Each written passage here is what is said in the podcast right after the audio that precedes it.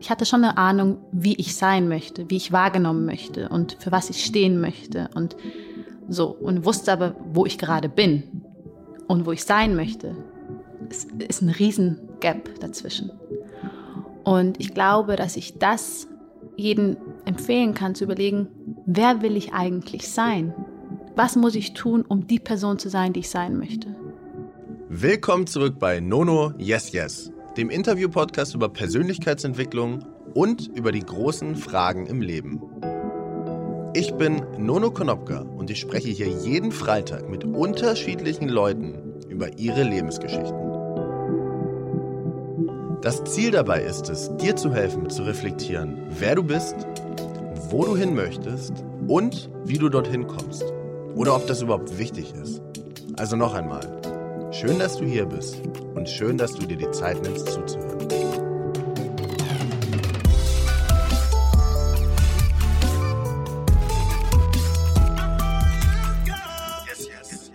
Bevor gleich die Vorstellung meines Gastes beginnt, würde ich euch gerne noch etwas über den heutigen Partner erzählen.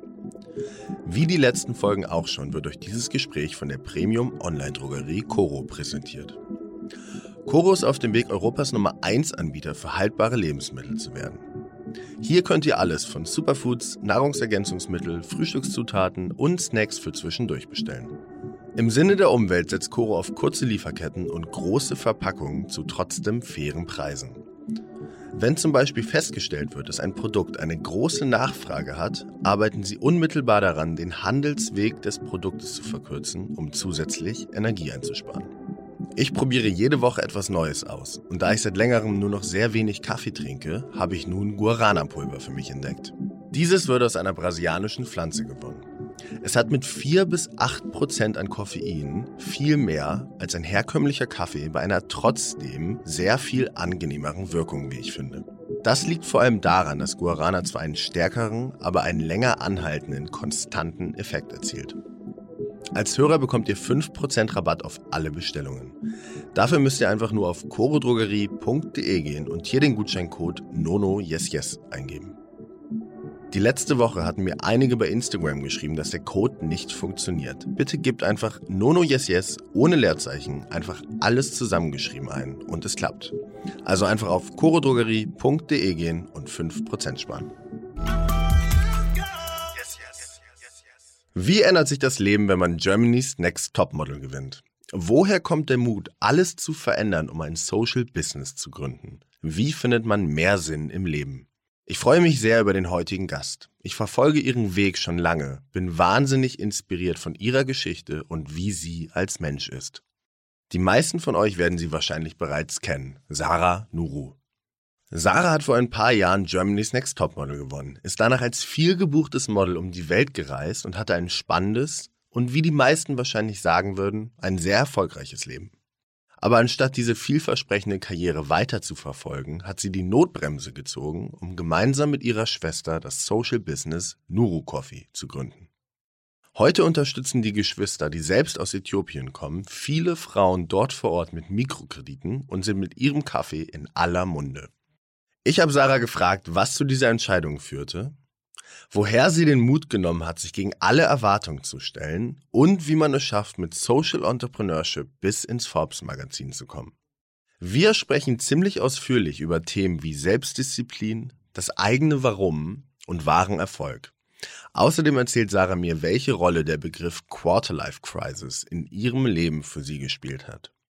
Für mich persönlich ist es einer der beeindruckendsten Gespräche, die ich je geführt habe, in und außerhalb von diesem Podcast.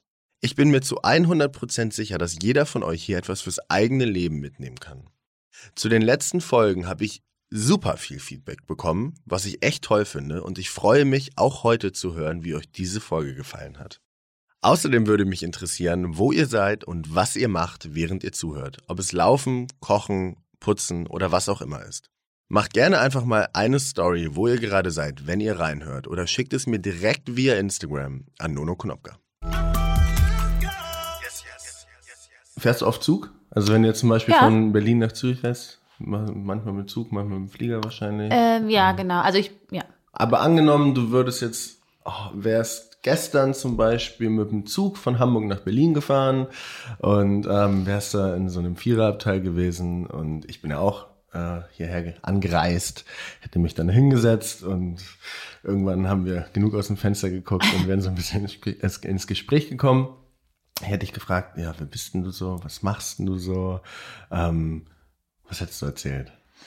Ähm, ja, ich würde dann erzählen, dass ich ein Kaffeeunternehmen mit meiner Schwester gegründet habe, dass wir Kaffee aus äh, Kleinbauernkooperativen beziehen und damit gleichzeitig Frauenprojekten unterstützen und hierfür unseren eigenen Verein gegründet haben. Also ich würde dem ähm, alles über die Arbeit erzählen und wenig über mich. Okay, warum?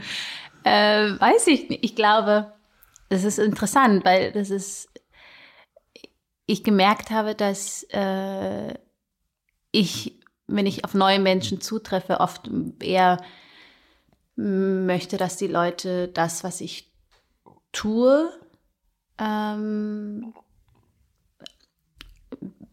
erzähle als weniger von meiner Person, mhm. weil meine Person oftmals äh, man schnell in Schubladen stecken kann. Wenn ich jetzt sagen, ja, ich bin bekannt aus dem Fernsehen, bei James Next Topmodel kennt man mich vielleicht und ich habe als Model gearbeitet, dann hat man gleich, zack, okay, Schublade eins, mhm. zwei und drei.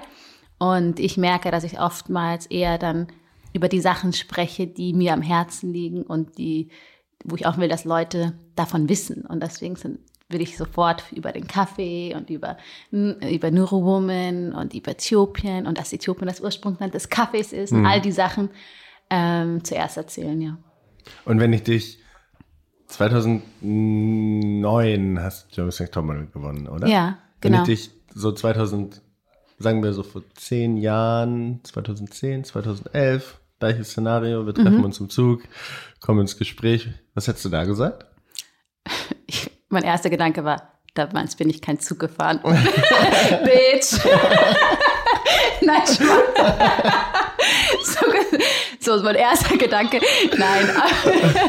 äh, nee, dann hätte ich halt, ja, hätte ich auf den Boden geguckt und gehofft, dass keiner mich erkennt. So, weil ähm, das damals natürlich ein bisschen anders war wie jetzt. Da, waren, da hat viel, haben viel mehr Menschen noch analog ferngeguckt und da gab es die ganzen Streaming-Anbieter noch nicht. Und, ähm, und da war einfach die Bekanntheit viel größer und da musste ich mich nie erklären, sondern die Leute wussten, hatten von vornherein ein voreingenommenes Bild. Hm. Deswegen musste ich mich nicht, also die Leute hatten, also wussten, wer ich bin oder meinten vermeintlich zu wissen, wer ich bin. Das ist wahrscheinlich ein großer Unterschied. Ja, das stimmt. Und dieser Weg, also ich meine, das sind jetzt zwei völlig unterschiedliche Vorstellungen. Wie würdest du den so beschreiben? Also wie hat sich das entwickelt?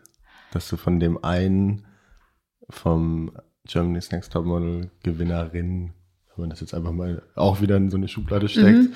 Und ja, aber es ist ja so, ich habe damals gewonnen, das kannst du schon ruhig sagen. Ja, aber vom Modeln zum, zur Kaffeeunternehmerin mhm. gekommen ist. Also wie hat sich das entwickelt?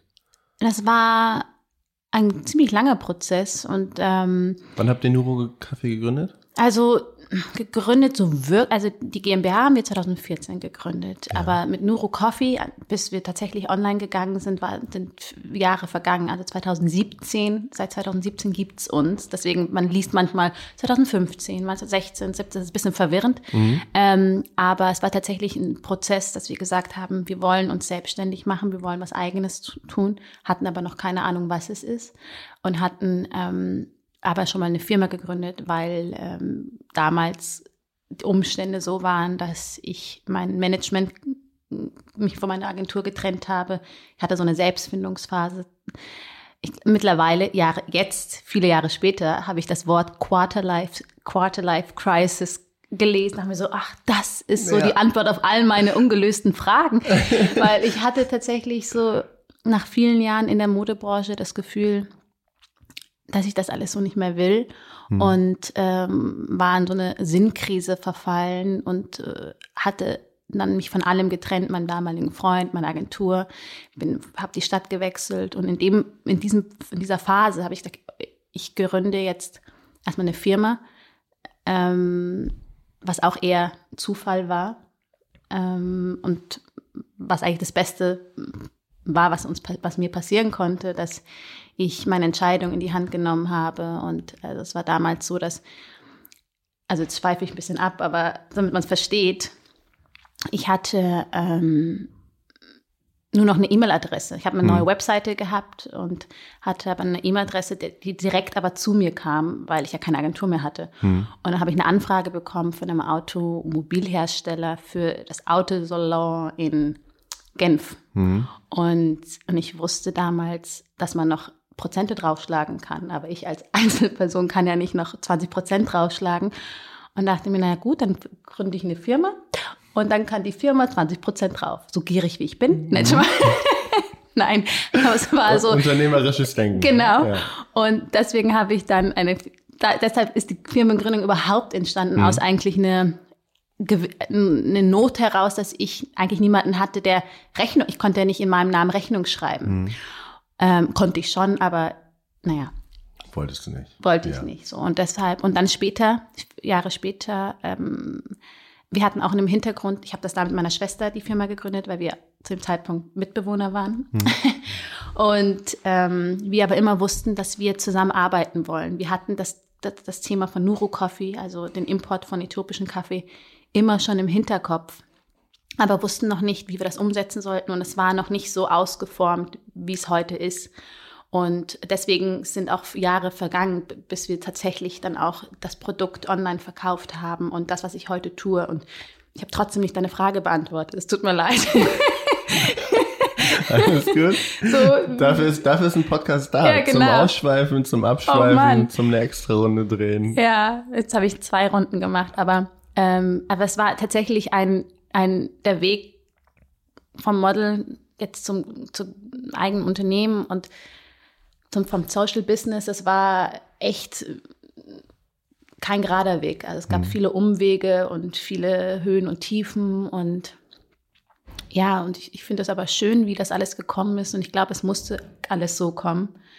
Und äh, ich bin froh, dass ich, im, wenn ich im Zug sitze und dass ich ganz unvoreingenommen Menschen erzählen kann, wer ich bin, was ich mache mhm. und warum ich das tue. War das nicht damals, als du dann, das war, klingt ja schon nach so einem sehr radikalen Cut, wenn du gesagt hast, dass dich von deinem Freund getrennt, von deinem Management, keine Modeljobs mehr angenommen erstmal und mhm. so. Ich mache jetzt was anderes. War das nicht unglaublich schwer, die Entscheidung, weil du ja eigentlich was gemacht hast, was ja wahrscheinlich gar nicht so richtig zu dir im Außenbild gepasst hat, wo Leute ja wahrscheinlich was ganz anderes erwartet haben. Mhm. Ja, es war. Ähm also dieser Selbstzweifel, der immer dann krass auch damit reinspielt. Mhm. Ich glaube, man muss, ich glaube, ich muss noch einen Schritt vorgehen, zurückgehen, weil gleichzeitig zu meinem Sieg 2009 hatte ich das Glück, dass ich im Auftrag von einer Hilfsorganisation nach Äthiopien reisen durfte, mhm. dem Land meiner Eltern. Und ähm, das erste Mal auch mit meiner, meinem Ursprung und meiner Herkunft konfrontiert worden bin, aber auch gleichzeitig mit einem krassen Kontrast zu meinem Leben, also mit Armut, mit Menschen, die im Existenzminimum leben. Und ähm, diese ganzen Eindrücke, die ich mit 19 zum ersten Mal bekommen habe, das hat was mit mir gemacht. Und das habe ich nicht sofort gemerkt, sondern schleichend über die Jahre mhm. habe ich, habe ich das, das ganze Business überhaupt nicht ernst nehmen können, weil ich gemerkt habe, auf der einen Seite leben wir so im Überfluss, ich noch mehr, weil ich habe gerade in dieser Sendung gewonnen. Ich bin in tollen Fünf-Stern-Hotels und fliege Business um die Welt und lebe schon ein ziemlich außergewöhnliches äh, Leben, nicht nur also äh, nicht nur für die westliche Welt, also nicht nur für die afrikanische Verhältnisse, sondern für, auch für die westliche Verhältnisse schon überdurchschnittlich. Mhm. Und plötzlich so, so konfrontiert zu werden mit der, mit, mit dem, mit den eigenen Privilegien und auch, ähm, aber auch zu sehen, was es bedeutet, wenn, wenn meine, weil ich eben in Äthiopien war und gesehen habe, woher auch meine Eltern kommen und auch damit konfrontiert zu werden, wären meine Eltern Mitte der 80er nicht nach Deutschland geflohen, um meinen Geschwistern und mir ein besseres Leben zu ermöglichen, hätte das auch mein Leben sein können. Und, und das waren alles so Dinge, ähm, die dann in dem Punkt, an dem Punkt, wo ich dann von allem gecuttet habe, einfach rausgekommen ist, wo ich gemerkt habe, das ist einfach, ich kann das irgendwie nicht so, ich kann damit nicht so umgehen. Ich, ich finde mich selbst so belanglos. Ich finde die Branche belanglos. Was ist eigentlich meine Aufgabe in dieser, also es kann ja nicht sein, dass ich mich darauf ausruhe, dass ich einmal bei irgendeiner Sendung gewonnen habe. Das mhm. kann ja nicht, das kann ja nicht meine, ich bin ja noch, das kann ja nicht ich bin noch nicht angekommen. Also es kann ja nicht die Geschichte sein, die, wo, wo ich die nächsten zehn Jahre zurückblicke und sage, ich bin die Gewinnerin von. Hm. Und ähm, das, aber auf der anderen Seite wusste ich aber auch nicht, wer ich bin, weil man ja eben von außen ja so diktiert bekommt, wie man zu sein hat und was man ja toll, was es bedeutet in der Öffentlichkeit zu stehen. Das ist ja vermeintlich so erstrebenswert. Das wird ja uns ja suggeriert, als wäre das ja das Nonplusultra. Mhm. Und, ähm, und das war nicht einfach so ein bisschen so zu verarbeiten. Und für mich eben, glaube ich, der Schritt, das dann einfach mich von allem zu trennen, war so meine Art der Rebellion zu sagen, jetzt, ich muss erstmal frei sein, um herauszufinden, wer ich eigentlich bin. Und habe dann einfach erstmal ähm, nichts gemacht. Hm. Und das war echt befreiend, mal nicht. Aber es war auch schwer, schwer wahrscheinlich, oder? Äh, nein, es, ich, äh, ich fand es nicht schwer. Ähm, ich habe es einfach gemacht. Ich habe mich dann getrennt und, und auch von meiner Agentur und für, ich habe mich einfach so, oh, es war einfach so eine Last war weg, weil ich hatte das Gefühl, ich, ich habe funktioniert. Ja. Seit ich 19 bin, habe ich funktioniert und auf Knopfdruck war ich, war alles toll und super, mhm. super zu gewinnen und ich wollte schon immer Model werden und das stimmte so ja nicht. Mein damaliger Freund hat mich da angemeldet, ohne dass ich das wusste und ich dachte, naja, das ist sowieso alles, ich habe auch nicht viel von der, ich dachte, die Sendung, ich wusste nicht, was ich von der Sendung halten soll. Ich dachte, das wäre, die wissen sowieso schon, wen sie wollen. Ich hatte, ich war sehr skeptisch dem Ganzen und mhm. plötzlich war ich aber dann drin und fand es dann doch ganz aufregend weil man dann drei Monate lang im Ausland ist und die Welt bereist. Ich war vorher noch nie im Ausland alleine. Ich, ich habe noch nie, also ich habe drei, ich habe drei Schwestern.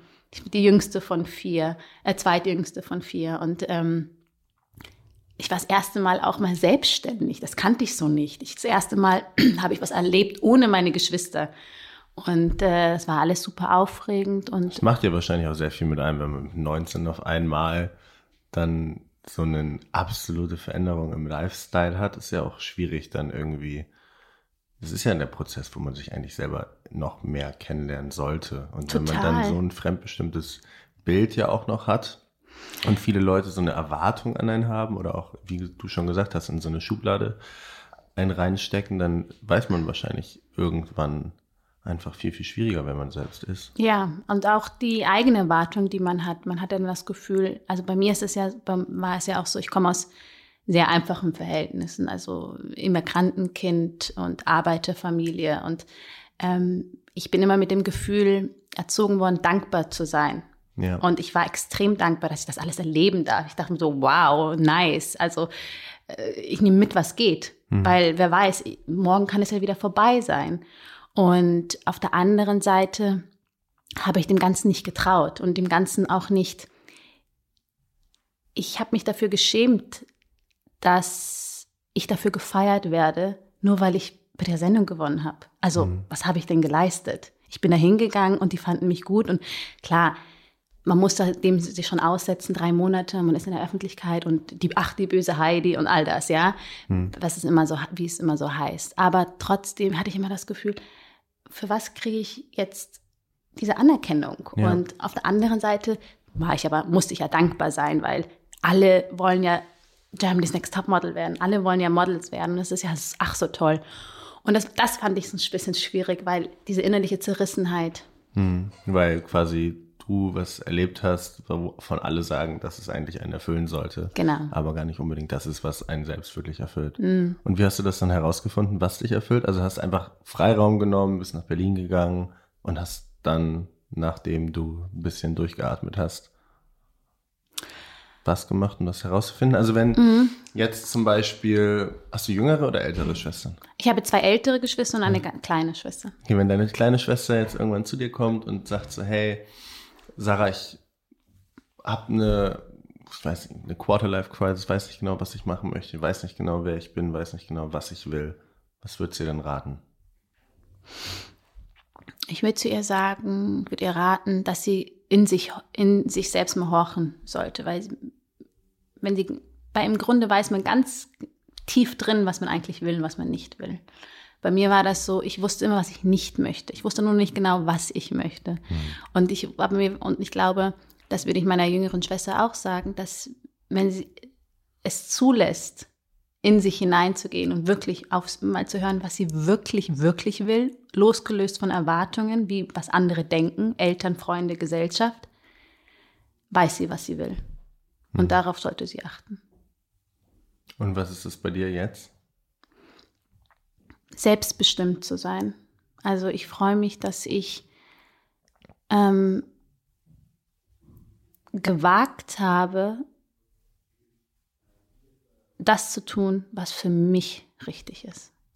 Und das ist, auch wenn es heißt, nicht mehr auf roten Teppich zu sein, wenn es heißt, nicht ähm, mehr bei Sendungen stattzufinden und ähm, sondern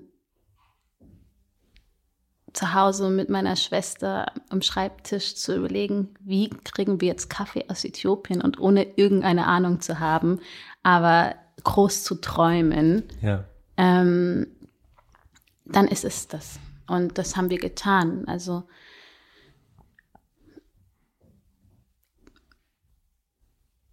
ja, also ich glaube, dass die größte, ähm, worauf ich glaube ich stolz bin, ist, dass ich mir treu geblieben bin und dass ich nicht das Leben anderer gelebt habe, sondern ähm, jetzt mein Leben lebe, so wie ich es möchte und auch nicht bereue und nicht zurückblicke, hätte, hätte, Fahrradkette, sondern ähm, ich habe keine Ahnung, was morgen passiert, keine Ahnung, ob wir mit Neurokauf erfolgreich werden. Aber zumindest haben wir es versucht und haben unseren Sinn unseren Instinkten gefolgt, auch wenn uns viele am Anfang belächelt haben und gesagt was, was immer als schönes Beiwerk gesehen haben und gesagt haben, was wollt ihr? Macht mal, macht, also es immer als Hobby abgetan haben und so. Und, ähm, und ich glaube, es ist wichtig, es war für mich, glaube ich, eine wichtige Erfahrung,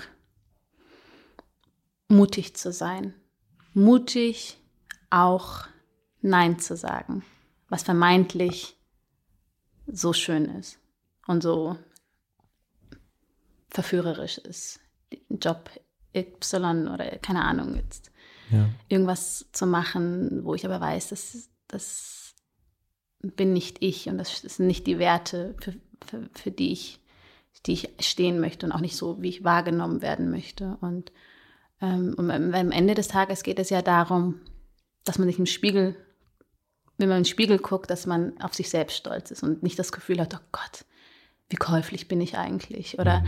wie sehr bin ich fremdbestimmt, was andere Menschen von mir denken, mhm. sondern ähm, dass man zu sich steht und zu seinen ähm, Überzeugungen.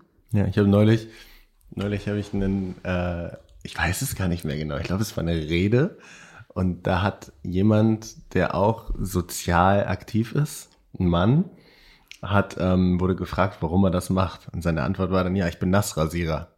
Und dann, ja, das, hä? Und er so, ja, ich muss, jeden Morgen stehe ich auf, stelle mich vor den Spiegel und muss mich ganz genau angucken, während ich mich rasiere. Und deshalb mache ich das, damit ich mich jeden Morgen gerne anschaue. Mhm. Genau das trifft es, glaube ich. Also genau.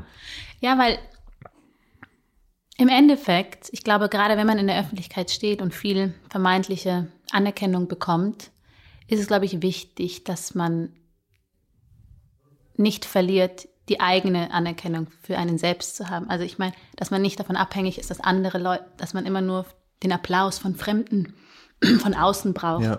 sondern dass man eigentlich ja den, dass man sich selber cheert und sagt, hey, du bist gut, du bist toll, du, du weißt, wer du bist, du weißt, für was du stehst und du weißt, was du willst und steh dazu. Und äh, ich glaube, das ist das Wichtigste, also für mich persönlich das Wichtigste. Es funktioniert nicht immer. Es gibt Tage, wo ich mir denke, scheiße, was habe ich mir eigentlich bei der ganzen Sache gedacht? Warum? Wie komme ich da wieder raus? Ähm, was machst du an solchen Tagen? Wenn du mit so Zweifel Ich, ich versuche aber nicht in den Spiegel zu gucken. Heute nicht. Na, ich glaube, dadurch, dass ich ja mit meiner Schwester zusammenarbeite und sie mhm. meine Partnerin ist, nicht nur geschäftlich, sondern auch seelisch. Sie ähm, hat äh, mich immer in den Momenten, weil natürlich jetzt im Nachhinein, jetzt ist es aufgegangen, wir haben unser Business gestartet und es läuft gut und Menschen kaufen unseren Kaffee und wir konnten Frauen unterstützen. Jetzt ist es natürlich leichter zu sagen, ja, easy peasy, aber mal machen. Hm. Aber so war es leider nicht. Also es gab natürlich Momente, wo ich meine, meine Entscheidung angezweifelt habe, war das so richtig? Ähm, bin ich noch relevant? Ähm, wer bin ich denn, wenn nicht ich von außen gesagt bekomme, dass ich toll bin. Es ist, glaube ich, nicht so einfach, äh, sich davon loszulösen. Also ich, ich bin froh, dass ich zum Glück eine intakte Familie habe und ähm, im Sinne von, ich äh, so erzogen worden bin. Also ich habe viel Liebe erfahren in meiner Kindheit und in meiner Erziehung, sodass ich das nicht kompensieren muss von außen. Das ist sehr wichtig, weil es ist schwierig in so einem Beruf, wenn man in der Öffentlichkeit steht und also genau nicht nur in der Öffentlichkeit, das ist ja heute nicht anders mit Social Media, mit Likes und so. Das ist, ähm, da bin ich ganz froh, dass ich da relativ gesettelt war. Ja. Aber trotzdem kommen, kennen wir alle unser Ego. Und das ist dann schon so, wenn man plötzlich dann nicht mehr gefragt ist, weil man bewusst sich dagegen entschieden hat. Hm. Und es ist noch was anderes, wenn man sich bewusst sagt, ich möchte nicht mehr stattfinden oder man einfach nicht mehr relevant ist. Aber trotzdem, unterm Strich, ist das ja, ähm, muss man sich immer wieder selber aber klar machen, du hast es so entschieden, du wolltest das und das ist richtig. Und dann kommen, das, da bin ich ganz froh, dass die Sali immer wieder gesagt hat, Sarah, du willst es doch alles gar nicht. Das ist doch alles genauso richtig so. Hm. Und, und da bin ich ähm, sehr froh, dass ich meine Partnerin habe, in Form meiner Schwester, ähm, die, die mit mir den gleichen Traum hatte und wir gemeinsam groß gedacht haben. Und wenn ich eben dann unten war und mal keine gute Phase hatte und das Handtuch werfen wollte, das was, was immer mal wieder vorkam, dann hat sie mich da rausgeholt. Aber andersrum genauso. Ich glaube, das ist ja und dann muss man nicht in der Öffentlichkeit stehen, sondern es sind einfach Phasen, glaube ich, der Gründung, die kennt jeder, der etwas realisieren möchte, einen Traum zur Wirklichkeit machen möchte, dass es nicht einfach ist. Und das ist, ich, ich habe den höchsten Respekt für, für Leute, die das alleine machen, weil ich hätte es, glaube ich, schon zehnmal hm. ähm, an, den, an, die, ja, an die Wand, sagt man, an die Wand gefahren? Ja, genau. Oder ins Handtuch geworfen, weil ich ja. mir gedacht habe, oh Gott. Und wie habt ihr diesen Mut gefunden, das dann einfach zu tun? Sali und ich wussten nicht, ob wir das wirklich durchziehen wollen, weil wir dachten, weil alle gesagt haben, Kaffee, so ein umkämpfter Markt. Also mhm. kein Mensch braucht noch eine Kaffeemarke und so. Und Äthiopien ist noch eines der Länder, anders wie jetzt in Brasilien oder auch mittlerweile in Vietnam, wo der Kaffee äh, nicht maschinell gepflückt wird, sondern von Hand und auch alles aufbereitet wird. Und da stehen Frauen in der prallen Sonne stundenlang die, mit, mit der Hand defekte, also kaputte oder unreife Bohnen äh, mit der Hand aussortieren. Hm. Und wie viel Arbeit dahinter steckt und wie mühsam das ist. Warum spricht da keiner drüber? Wir trinken mit so, mit so einer Selbstverständlichkeit unseren Kaffee denken und überhaupt nicht darüber, also machen uns Gedanken, woher kommen unsere Klamotten, wie sind die Arbeitsbedingungen, aber wenn es bei, bei, bei so Kaffee oder so Sachen, da, da hört das Denken auf. Mhm. Und dann dachten wir, krass, auch wir, die vermeintlich so offen sind und so aufgeklärt in unseren Bubble, hatten überhaupt keine Ahnung und dachten, ja, jetzt ist recht, müssen wir genau die Geschichte erzählen, eben da, wo es oftmals aufhört. Man beschäftigt ja immer, da, woher kommt der Kaffee und wie wird er zubereitet. Ja. Ich erinnere mich noch, als wir die erste Packung in der Hand hatten und wir das alles, dann dachten wir so, jetzt ist die Arbeit getan. Ja. wir waren so geschafft. bis wir dann gecheckt haben, okay, gar nichts geschafft. Jetzt fängt die Arbeit erst an, weil jetzt ist nämlich das, wie man den Kaffee herbekommt und unter welchen Bedingungen, das ist eine Sache. Ja. Aber jetzt fängt ein riesen, riesen Berg voll. Wie vermarkten wir das? Wie, ähm, wie, wie, wie ist der Vertrieb? Ja, wie ist äh, auch Mitarbeiter, all die Sachen, wo ich, was ich ja alles noch gar nicht kann, kannte, ja. Und ähm, das ist halt nochmal die zweite Challenge. Ich musste Sali und ich, es hat uns ja schon vier Jahre gedauert, bis wir unsere Packung in der Hand hatten. Da dachte ich mir so, um Gottes Willen, jetzt fängt die Arbeit an. Aber ähm, es ist mega aufregend und es bleibt, das ist ja das Schöne, weil wir haben, also es ist ja, es ist ja spannend, weil, weil es so unvorhergesehen ist. Wir, wir arbeiten sehr unkonventionell. Also wir haben, ich habe kein BWL studiert. Ich habe gar nicht studiert. Ähm, Sali hat Gott sei Dank Wirtschaftspsychologie studiert, aber es hilft uns auch nicht groß weiter. aber zumindest kann die so konsument, konsumorientiert denken, ja, so. Ähm, aber es ist halt schon sehr spannend, weil es ein ganz neues Feld ist und ich auch merke, dass ich immer wieder mein, außerhalb meiner Komfortzone bin, weil das einfach sehr viele Bereiche sind, wo ich mich neu einarbeiten muss und ähm, aber auch an meine Grenzen komme und aber dann auch mir eingestehen muss, das kann ich nicht, aber es ist auch okay und dass es nicht verkehrt und es auch nicht schlimm ist, nach Hilfe zu fragen und Hilfe zu holen, weil äh, nicht jeder alles kann mhm. und es nichts bringt, sich äh, Energie und Ressourcen aufzuwenden auf Dinge, die mich so viel Zeit kostet und das andere viel besser können. Wenn jetzt du in einem Satz oder in zwei Sätzen jemanden sagen müsstest, was, also wie ein Ratschlag, jemand, der was eigenes, ob es eine Gründung, eine Firma, ein Podcast, ein YouTube-Channel, was auch immer, irgendwo, wo man sich ja auch in einer Art verletzlich macht, also sich mhm. sozusagen zeigt, nach außen geht, die Komfortzone verlässt. Was würdest du mit auf den Weg geben, ihm, ihr? Du musst wissen, warum du es machst. Ähm, ich glaube, es ist wichtig, dass man weiß, für was man kämpft, weil es ist ein Kampf. Nicht nur äh, ein Kampf mit außen, sondern vor allem ein viel größerer Kampf mit einem selber. Standhaft zu bleiben, dran zu glauben, festzuhalten. Also ähm, ich glaube, das ist wichtig, die Motivation äh, zu wissen. Und ähm, und nicht darauf zu geben, was andere denken. Weil wenn es nach, wenn es nach den anderen gegangen wäre, gäbe es nur Rohkaffee heute nicht, ja. Und also hat, ähm, wie viele Leute gesagt haben, oh, jetzt auch noch als Schwestern, hm, wir, wir wetten gegen uns, dass es nicht halten wird, ein Jahr lang. Hm. Ähm, also ich glaube, es ist halt wichtig, dass man an, auch an sich selber glaubt und an, an, an, an das Potenzial und auch an die Idee und was man dafür brennen muss, weil wenn man nicht dafür brennt und eben nicht, also die Motivation ist ja auch ein Antrieb, ähm, wird es schwierig und deshalb glaube ich, ist es wichtig im Vorfeld zu wissen. Was ist für dich Erfolg? Zufriedenheit. Für mich ist äh, innerliche Zufriedenheit das größte, größte Erfolg, weil ähm, wenn man ganz ehrlich ist, die, wir sind doch alle immer am nach links und rechts gucken. Wir wollen immer mehr, mehr, mehr. Und ich glaube, wenn man es schafft, zufrieden zu sein mit dem, was man hat, ohne dass man im Stillstand steht. Man muss ja nicht, nicht also so. Aber ich glaube, Zufriedenheit ist eine Art, das, das ist meine persönliche Erfolg. Hm. Und wie schaffst du es dann trotzdem weiter den Antrieb zu finden in Zufriedenheit?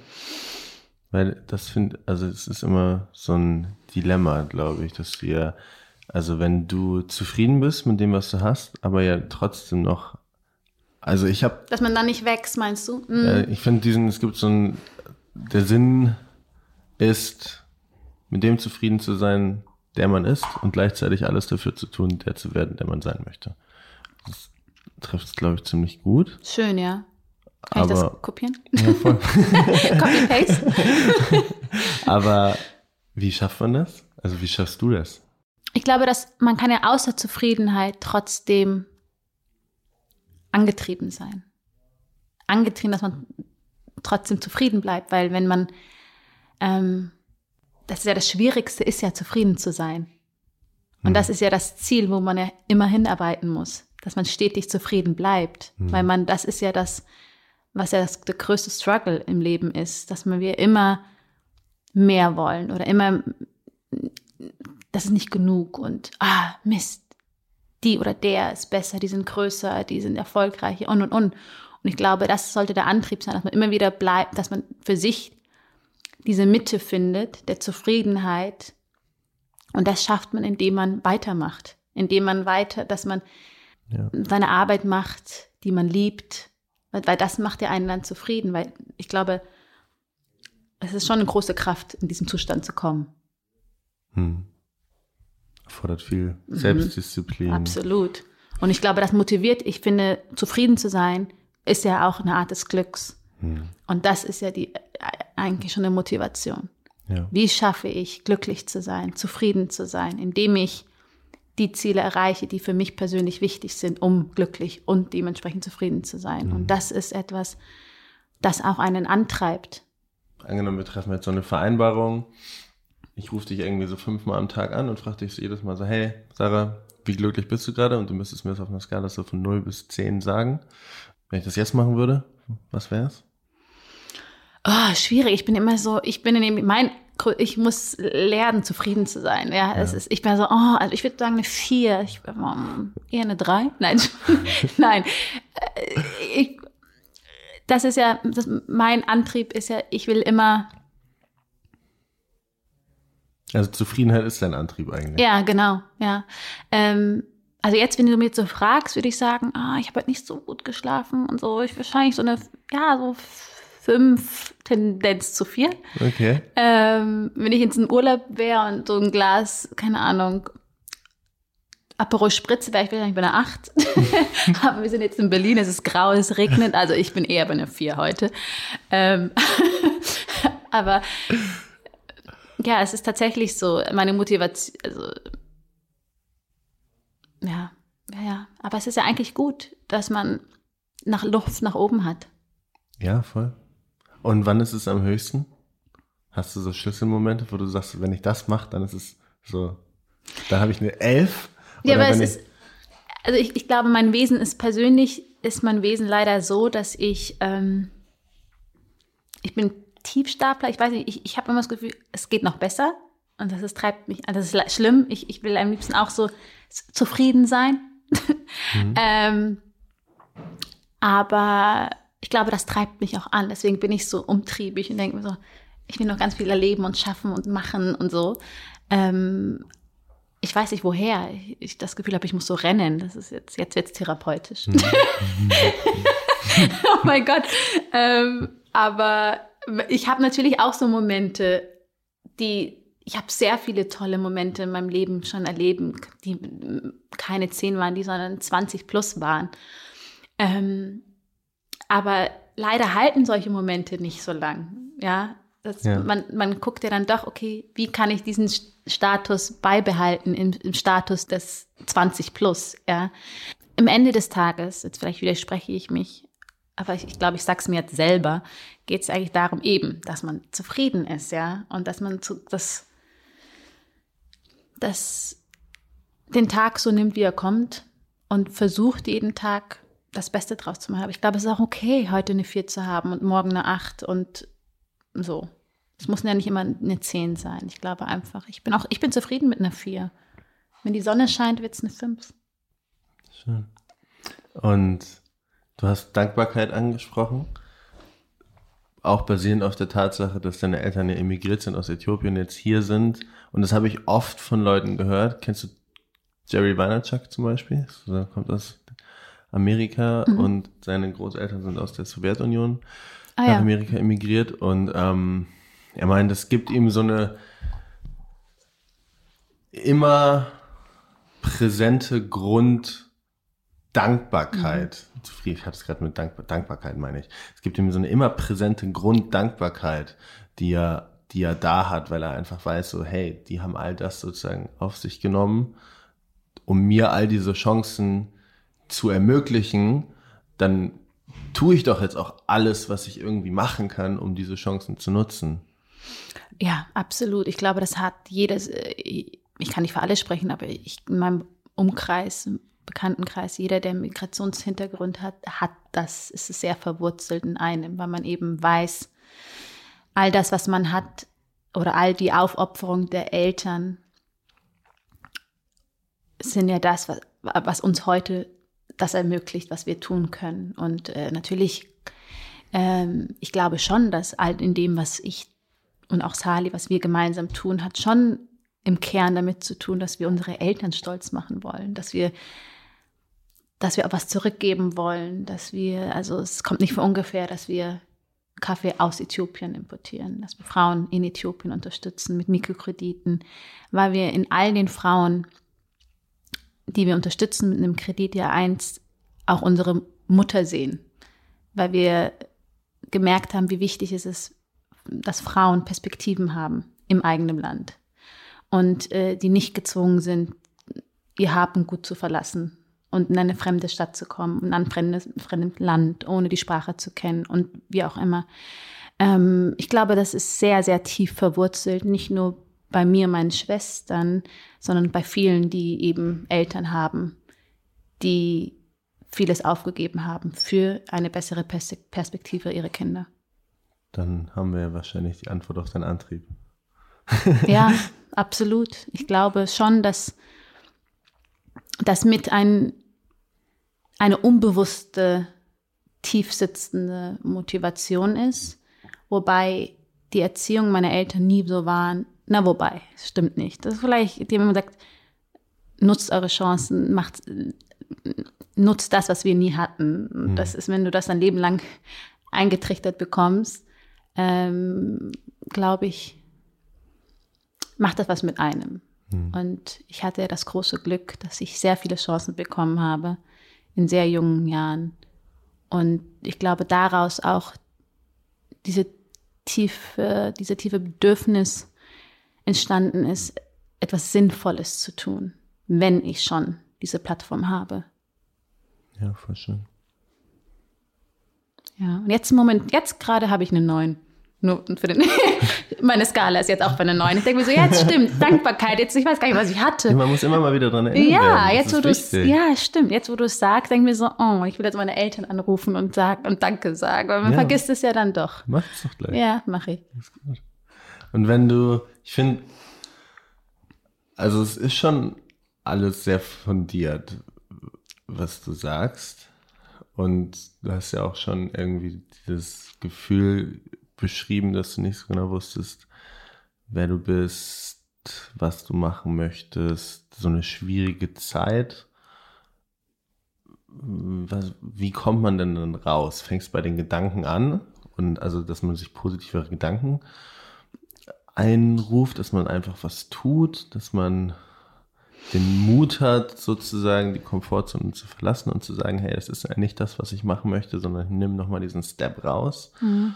Oder also wenn du jetzt mit irgendwem sprechen müsstest, der vielleicht in so einer schwierigen Phase ist, mhm. allgemein in einer schwierigen Phase, nicht unbedingt in der übertragbaren, wie damals irgendwie Anfang 20, Mitte 20, sondern allgemein in einer schwierigen Phase. Mhm. Ähm, was würdest du dem so mit auf den Weg geben, wo der irgendwie mit Selbstzweifeln zu kämpfen hat, mit Ängsten? Mhm.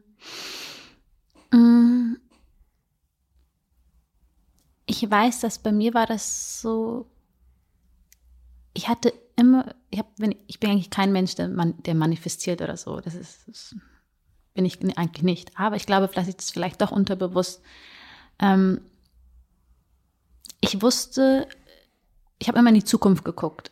Was für eine Frau möchte ich sein mit Mitte 30? Jetzt bin ich Anfang 30, also gerade 30. Aber ähm, ich glaube, dass ich wusste, ich hatte eine Art, ich hatte schon eine Ahnung, wie ich sein möchte, wie ich wahrgenommen möchte und für was ich stehen möchte und so und wusste aber, wo ich gerade bin mhm. und wo ich sein möchte. Es ist ein riesen Gap dazwischen. Mhm. Und ich glaube, dass ich das jedem empfehlen kann, zu überlegen, wer will ich eigentlich sein? Wo will ich sein? Und wo Und was muss ich tun? Und, und dann herauszufinden, was muss, wo stehe ich jetzt? Und was muss ich tun, um die Person zu sein, die ich sein möchte? Und was muss ich nicht oder was darf ich nicht tun? Ja. Und das hat mir voll geholfen. Ja, schön. Ich, ich habe immer, ich sag, die Qualität deines Lebens wird bestimmt durch die Sachen, zu denen du Ja sagst und zu denen du Nein sagst, mhm. zu nichts anderem. Das ist das Fundament für alles. Ja. Selbstdisziplin zu haben, Mut zu haben, Ja zu sagen, wenn du wirklich Ja sagen möchtest und auch Boundaries zu setzen und Nein zu sagen, wenn du wirklich Nein sagen möchtest mhm. und dich dann automatisch in diese Richtung zu entwickeln. Genau. Und was mit diesem Selbstdisziplin dazu muss ich sagen, ich glaube, dass man manchmal einfach auch mal loslassen muss. Ist auch Selbstdisziplin. Genau, ja, stimmt. Wenn man eben nicht der Typ ist, der sonst ja. immer sehr diszipliniert. Ich glaube, es ist wichtig, dass man auch Dinge so nimmt, wie sie kommen. Und dann guckt, wie man da damit auch gut umgeht. Mhm. Weil ich finde, Disziplin ist wichtig und auch gut und das, man sagt ja, jeder erfolgreiche Mensch hat, ist diszipliniert, aber ich glaube, wenn ich ganz ehrlich bin, ich glaube, man braucht eine gewisse Gelassenheit. Ich glaube, also ich, wieder, ich widerspreche dir nicht, sondern ich stimme dir zu, aber ich glaube, dass das Wort Disziplin ähm, einfach eine sehr falsche ja, eine falsche Resonanz bei Leuten, im, vor allem mhm. im deutschen Sprachraum hervorruft, weil Gelassenheit Freiheit, Freiraum, all das kommt nur durch Disziplin, weil wer bist du, wenn du nicht dein Handy weglegen kannst und sagen kannst, ich bin jetzt im Moment und genieße das, mm. dann bist du, dann hast du nicht die Disziplin, das zu tun, dann kannst du nicht wirklich abschalten, bist dann nicht, wenn ich jetzt mein Handy anhätte und wir würden hier sitzen, Kaffee trinken, ich wäre immer da und hier und dort und Gedanken nicht bei dir, mm. dann bin ich nicht präsent -hmm. und das kommt daher, dass ich keine Disziplin habe. Wer, wie kann ich sagen, ich bin ein freier Mensch, wenn ich nicht mal das umsetzen kann, was ich wirklich machen möchte. Und all das ist sozusagen, für mich ist das Fundament, der Grundstein für Gelassenheit, für Freiheit und ist Disziplin. Mhm. Also ich glaube, dass es zwei unterschiedliche Richtungen geht. Offensive Disziplin mhm. und defensive Disziplin.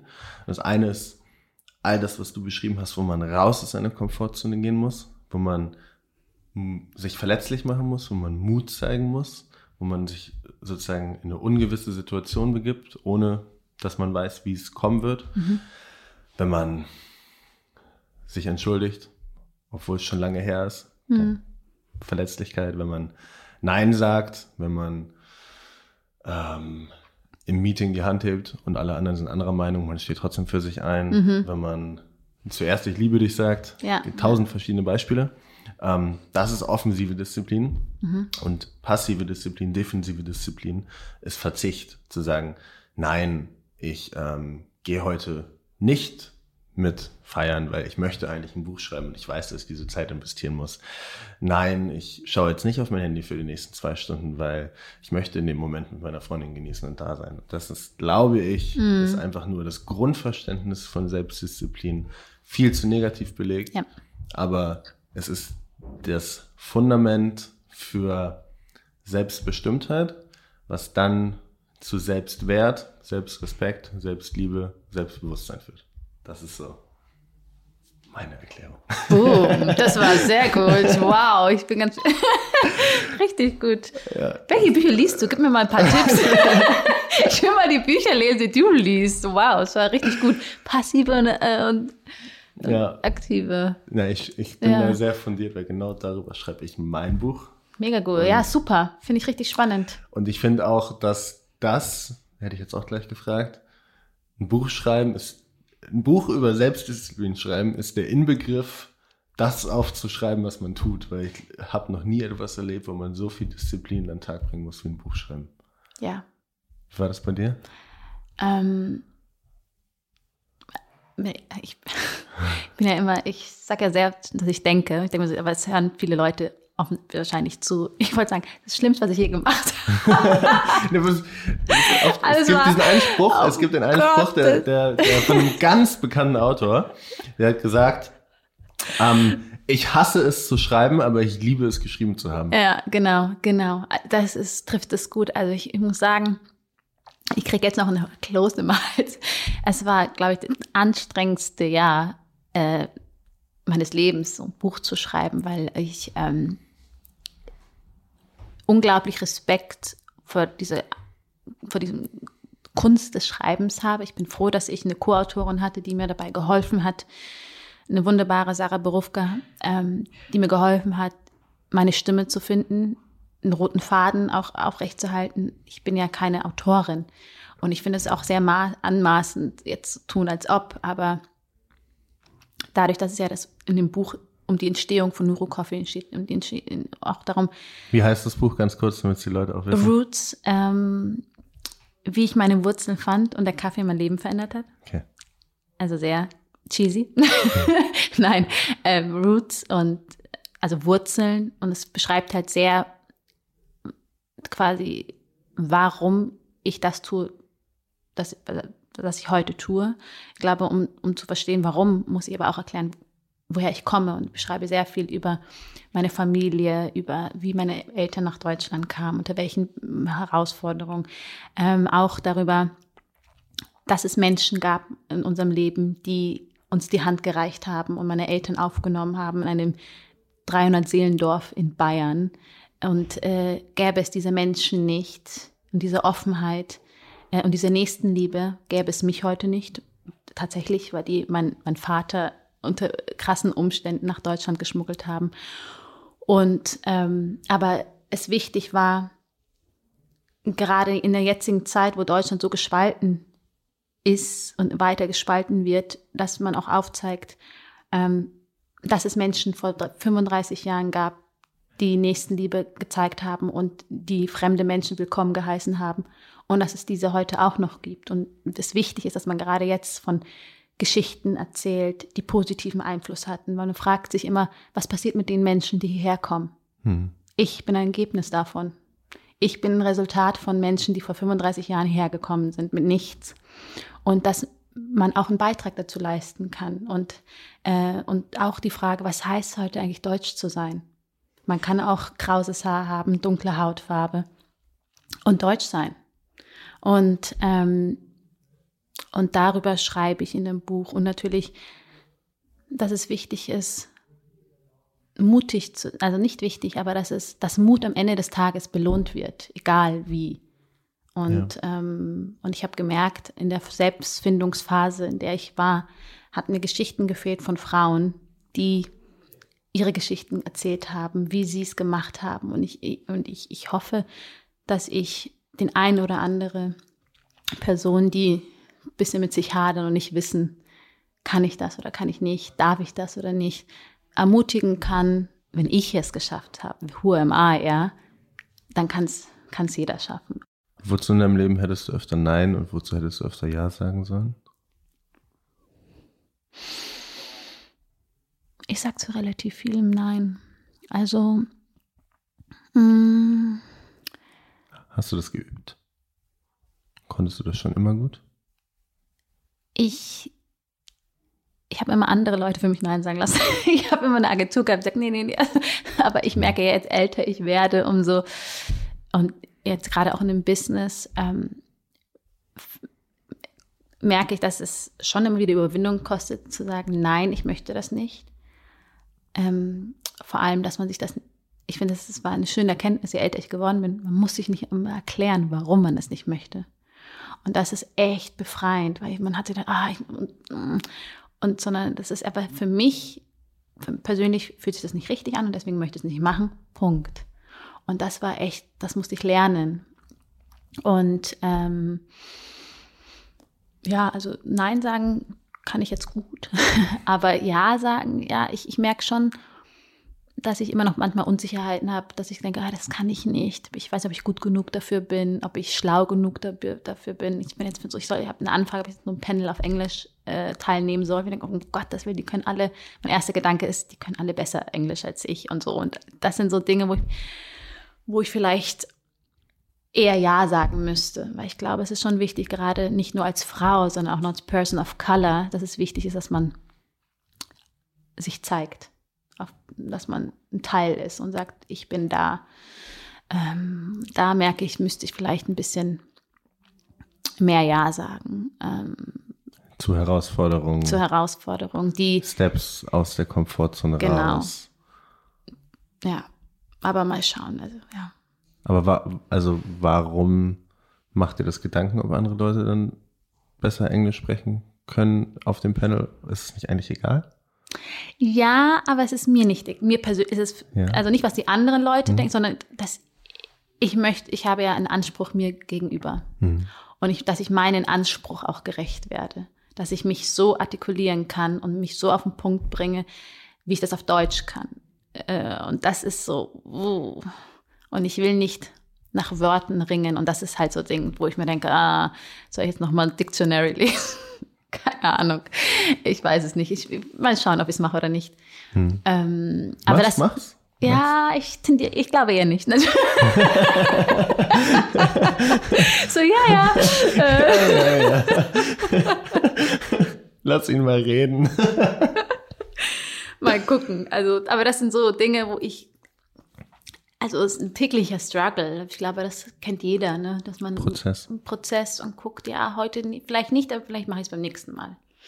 Und wenn du vorhin, vorhin hast du gesagt, dass dir es wahnsinnig geholfen hat, dass du es jedem sagen würdest, dass es wichtig ist, dass man eine Richtung hat, weil so nach dem Motto, so die Richtung ist immer wichtiger als die Geschwindigkeit und die bringen auch gute Winde nichts, wenn du die Segel nicht aufgesetzt hast und dir jetzt überlegt, zu haben, wie die Sarah mit 30, 35 aussehen soll. Wie soll denn die Sarah mit 40, 45 aussehen? Mm.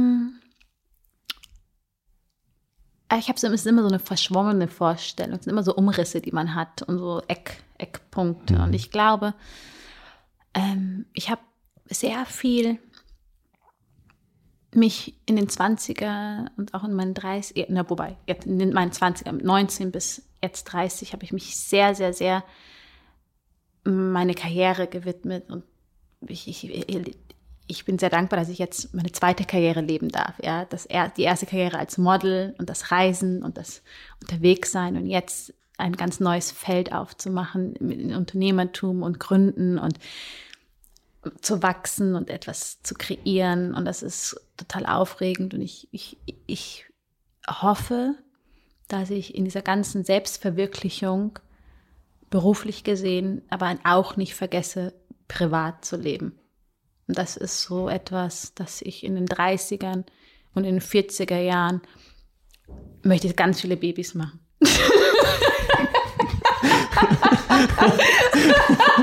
das hat man jetzt nicht kommen sehen, ne? Nee, das war überraschend. genau. Nein, aber ich meine, es ist so. Ähm, ja, nein, es war ein halber Scherz. Aber nee, das ist tatsächlich jetzt einfach auch ja. so, dass man auch nicht die privaten Dinge nicht aus den Augen lässt, dass man sagt, dass man einen Freundeskreis, dass man also so einfach auch soziale Kontakte aufrecht hält und einfach auch ich bin in meinem Leben ist ja sehr diktiert vom Reisen gewesen, unterwegs sein und so. Und das ist, glaube ich, ganz schönes jetzt, auch mit dem Unternehmen eine Stabilität zu aufrechtzuerhalten, wo man einfach auch einen 9-to-5-Job zu haben, aber gleichzeitig auch Familienplanung mit integrieren kann und so. Deswegen, jetzt schweife ich wieder ab, aber ich glaube so, ich hoffe, wenn ich so mit 40, Mitte 40 sowohl Familie geschafft habe, eine Familie zu gründen, aber, und aber auch gleichzeitig ein Unternehmen aufrechtzuerhalten und dass das eine nicht durch das andere ähm, zu kurz kommt.